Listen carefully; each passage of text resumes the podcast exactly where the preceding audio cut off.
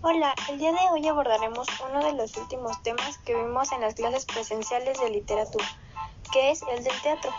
El teatro es la rama de las artes escénicas relacionadas con la actuación, el cual representa historias actuadas frente a los espectadores usando una combinación de discurso, gestos, escenografía, música, sonido o espectáculo. También se le conoce como teatro al género literario en edición, a la narrativa común. El teatro también toma otras formas, como la ópera, el ballet o el cine. Existen diferentes tipos de teatro, algunos de ellos son el teatro cómico. En estas obras la trama suele terminar de manera favorable, un final feliz.